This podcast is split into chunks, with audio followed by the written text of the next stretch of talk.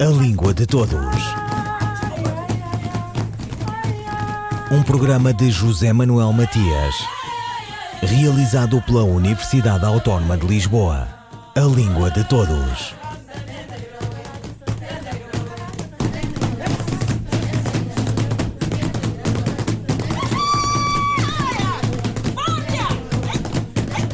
Está apalavrado. Costuma dizer-se para que paire a leveza de um compromisso a cumprir ou não. Quando a palavra que se transforma em baba de tanto se repetir, a paráfrase deste ditado africano traduz-se na oralidade mais informal em bocas ou papos. Um não vale a pena ou um desconseguir de lembrar. Ou mais rigorosamente, lembrar-se homem de palavras, com o S final acrescentado entre parênteses, como no título do livro de Rui Belo, vale pelo jogo polissémico. E é grave, como a coreografia lexical das palavras que ganguiçam na obra de José Craveirinha. Em três países da CPLP, Angola, Cabo Verde e Moçambique, a Plural Editora inquiriu sobre qual a palavra predominante no ano de 2020. Em Angola, a palavra pandemia impôs-se e é sobre a sua sinonímia e etimologia que discorre a linguista Sandra Duarte Tavares. A palavra pandemia é de origem grega e é constituída por dois elementos: pan, que significa tudo, todo, e o elemento demos, que significa povo. Pandemia é uma enfermidade epidémica amplamente disseminada, ou seja, é uma epidemia que atinge grandes proporções, que se dissemina a nível global, espalhando-se por um ou mais continentes ou por todo o mundo, causando muitas vítimas mortais. Convém referir que quando uma doença existe apenas numa determinada região, é considerada uma endemia, proporções pequenas de uma doença que não sobrevive noutras localidades. Quando a doença é transmitida para outras populações, infecta mais do que uma cidade ou região, denominamos epidemia. Quando uma epidemia se alastra de forma desequilibrada e se espalha por, vários continentes e pelo mundo, é considerada pandemia. Sandra Duarte Tavares, etimologia e sinonímia da palavra pandemia no escrutínio organizado pela editora Plural em Angola. No arquipélago de Cabo Verde, elegeu-se a máscara. Sandra Duarte Tavares. A palavra máscara provém do italiano maschera e designa a peça com que se cobre total ou parcialmente o rosto para ocultar a própria identidade. Pode ser feita de cartão, pano, cera ou outro material, servindo ou de adorno ou de disfarce, por exemplo, uma máscara de carnaval. No domínio do teatro, designa a peça com que os atores cobrem o seu rosto para caracterizar a personagem que representam e para fazer a voz soar mais alto, usada especialmente na antiguidade greco-romana e em géneros teatrais do Oriente. No domínio da medicina, no contexto atual, a palavra máscara designa a peça de tecido para cobrir o nariz e a boca a fim de prevenir contágios e infecções. Finalmente, a palavra máscara também pode referir-se a uma camada de creme ou qualquer preparado cosmético que se aplica no rosto para tratamento ou até no cabelo. Como sinónimos de máscara, nós temos anteface, caraça, carranca, disfarce, mascarilha e, em sentido figurado, dissimulação, falsa aparência. No domínio da medicina, Máscara designa a proteção de tecido esterilizada que os profissionais de saúde, médicos, enfermeiros, auxiliares, usam para cobrir a boca e o nariz em máscara cirúrgica. Ainda no âmbito da medicina, pode designar o objeto usado sobre o rosto para filtrar o ar ou fornecer oxigênio, permitindo ou facilitando a respiração. E pode designar ainda o dispositivo que se adapta à boca e ao nariz de um doente para que este inspire certas substâncias, como, por exemplo, no caso das anestesias. Sandra Duarte Tavares e a escolha de máscara como a palavra do ano em Cabo Verde sinal de outras realidades que estamos com elas. A palavra eleita em Moçambique foi refugiados. Sandra Duarte Tavares. A palavra refugiado corresponde ao particípio passado do verbo refugiar-se, que significa abrigar-se, esconder-se, procurar proteção, procurar refúgio, asilar-se, expatriar-se. Assim, refugiado designa uma pessoa que é forçada a procurar refúgio fora do seu país para escapar ou a uma guerra ou a uma qualquer perseguição política, religiosa, etc. Pode denominar também uma pessoa que é forçada a abandonar o lugar onde vivia em consequência de uma catástrofe natural ou crise ecológica. Como sinónimos de refugiados, temos emigrados, expatriados, foragidos, abrigados. Sandra Duarte Tavares, etimologia e sinonímia da palavra refugiados, escolhida como palavra do ano em Moçambique.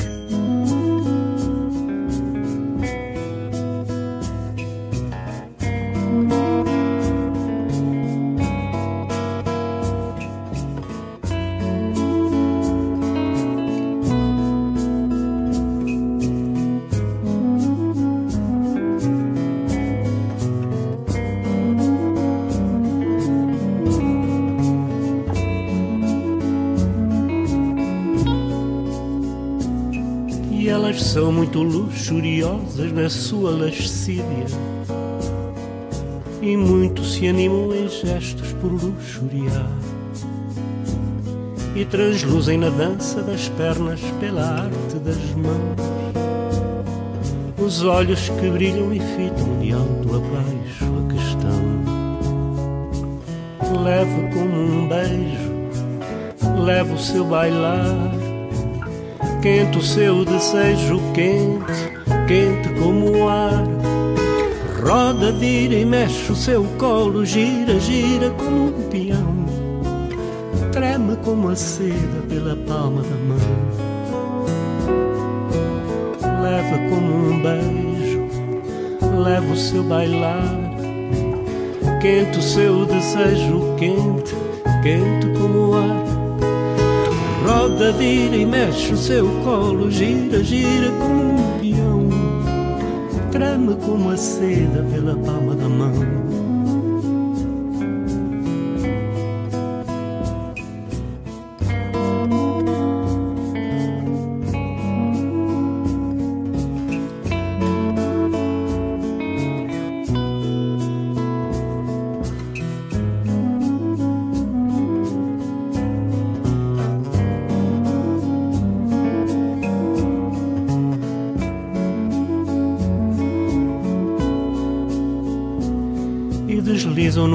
Ventre dos corpos, suados os dedos. Se no deleite era muito mais doce essa consolação que desenha pela curva da coxa a sombreada elegância e a cor do meu e do seu à mais curta distância. Levo como um beijo, levo o seu bailar quente o seu desejo quente, quente como o ar. Roda, vira e mexe o seu colo, gira, gira como um peão. Treme como a seda pela palma da mão. Leva como um beijo, leva o seu bailar. Quente o seu desejo quente, quente como o ar Roda, vira e mexe o seu colo, gira, gira como um peão.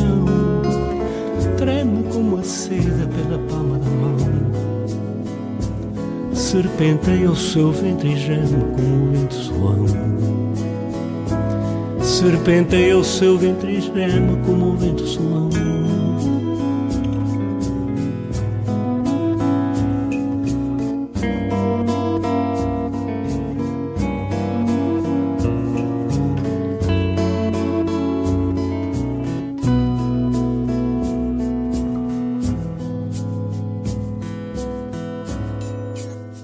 Fausto Bordalo Dias, Fascínio e Sedução. As palavras também têm as suas raízes etimológicas. O comentário da professora Margarita Correia. É frequente as pessoas reportarem-se à etimologia das palavras para justificar e validar o significado que elas têm ou, segundo, segundo essas pessoas, as palavras deveriam ter no discurso contemporâneo. Estas pessoas usam assim a, a, etimologia como uma espécie de argumento definitivo quando da discussão sobre o significado das palavras. Ora, a etimologia é um dado de facto interessante sobre as palavras, mas está longe de corresponder à verdade sobre elas. A etimologia não constitui uma disciplina científica, mas antes uma técnica para procurar conhecer a origem das palavras usando princípios metodológicos estabelecidos. Podemos confiar na etimologia nos seus resultados, mas sempre com algum espírito crítico. Na verdade, só conseguimos conhecer a origem das palavras até à data do seu primeiro registro escrito numa língua conhecida. Tudo o que dizemos sobre as palavras, sobre a vida anterior das palavras, é uma suposição. Eu própria gosto muito de me deter na etimologia das palavras, mas não para definir o seu sentido último, e sim para tentar entender como elas terão evoluído, como terá evoluído o seu significado, em suma, para procurar entender aquele que para mim constitui o mistério mais interessante, ou seja, porque é que damos os nomes que damos às coisas que conhecemos. Uma das características inalienáveis da linguagem é a sua variação no tempo, ou seja, a língua evolui de modo a responder às necessidades sempre novas e crescentes dos seus falantes. As palavras, enquanto entidades linguísticas, mas também dotadas de cariz social e cognitivo, são dos elementos das línguas onde é mais visível a mudança da forma, mas também do significado. Ocorre-me a palavra inflação, que hoje é usada sobretudo como termo da economia para designar o fenómeno que se caracteriza pela subida geral dos preços de bens e serviços, acompanhada por uma diminuição do valor do dinheiro. Inflação vem do latim e corresponde ao nome da ação do verbo inflar, que quer dizer simplesmente inchar. De resto, se nos ativermos apenas aos dados estritamente linguísticos, inflação deveria pronunciar-se inflação como derivação, narração, atuação. Talvez seja esta idiosincrasia na pronúncia de inflação que leva a que tantas vezes encontremos esta palavra escrita com dois Cs, o que constitui um erro ortográfico. Em suma, a etimologia oferece-nos um dado sobre a palavra, a sua origem ou pelo menos a origem que lhe é convencionalmente atribuída. Mas não mais do que isso. Se queremos conhecer o significado atual de uma palavra, deveremos, antes de mais, consultar um bom dicionário do português contemporâneo. Margarita Correia, comentário sobre a raiz etimológica das palavras. Uma época festiva cheia de sinais de perigo, a ponte levadiça, o cerco, a liberdade confinada, as contradições disto, a imunidade e o contágio, o encontro possível no vasto espaço que tem o português como língua de quase todos. A crónica de Edleis Mendes. Nas festas de final do ano, em diferentes línguas e culturas ao redor do mundo, especialmente para os cristãos, é comum as pessoas trocarem mensagens com votos de felizes festas e com desejos de bons augúrios para o novo ano que está para chegar. Na grande comunidade lusófona não é diferente e já desde o início do mês de dezembro, palavras de afeto, de apreço e desejos de felicidade são trocadas por familiares, amigos e conhecidos. Esta é uma forma de tornar vívidas as nossas tradições de final de ano e que são verdadeiros presentes do Papai Noel ou do Pai Natal. No ano de 2020, sobretudo devido à pandemia do Covid-19, fomos tomados por sentimentos de tristeza e de apreensão e por isso desejar a esperança e a felicidade se tornou uma tarefa urgente. No final de 2020, a palavra saudade, tão especial e única em português, resumiu nosso sentimento de não podermos estar com as pessoas que amamos, de nos privarmos dos abraços e do contato físico com parentes e amigos. No entanto, em meio a tantas incertezas e apreensões, precisamos renovar as forças e vibrar por um 2021 mais leve e com saúde para todos. Assim, elejo algumas palavras. Esperança quando a evocamos, não estamos querendo dizer espera, mas sim fé, desejo de que o que almejamos ou precisamos há de vir, há de chegar. Depois de um ano tão difícil, desejamos a vacina, a alegria de volta, os abraços, os empregos, a ebulição da vida social. É a esperança que não nos deixa desistir. Resistência. Nesses tempos sombrios, resistir passou a ser uma necessidade e uma luta diárias. Precisamos resistir contra governos fascistas e que abandonam seu povo à própria sorte, contra os interesses do capital que empurram parte da população mundial à não existência, contra todas as formas de preconceito, racismo e opressão. Resistir e lutar pela justiça social global é um dever de todos nós. Gratidão não precisamos olhar para o futuro e nem tampouco para o passado. Agradecer ao presente é celebrar que estamos vivos e com saúde, quando tantos não tiveram a mesma sorte. E para celebrar a gratidão, Termino com um trecho da canção Anjos Secretos, do brasileiro Francis Raime e do fadista Jorge Fernando, que foi gravada por 30 artistas lusófonos em homenagem aos profissionais de saúde de todo o mundo. A bata branca em segredo, sem medo do que há de vir, entre o contágio e o medo, sem medo de desistir sem contar horas despertos à luz dos deuses ocultos, os nossos anjos secretos são simples nomes e vultos, sem rosto, cor ou idade, num servir que é permanente, que a gratidão de verdade é para quem cuida da gente. Um, dois, três, e... A palavra não responde nem pergunta. A massa a palavra é a erva fresca e verde que cobre os dentes do pântano. A palavra é a poeira nos olhos e olhos furados. A palavra não mostra. A palavra disfarça. José Saramago publicou esta crónica dos seus tempos de jornalista no vespertino A Capital, em livro lançado em 1971 sobre a chancela da editorial Arcádia. Um certo aqui pela voz da atriz Maria Henrique. As palavras são boas. As palavras são más. As palavras ofendem. As palavras pedem desculpa. As palavras queimam. As palavras acariciam. As palavras são dadas, trocadas, oferecidas, vendidas e inventadas. As palavras estão ausentes.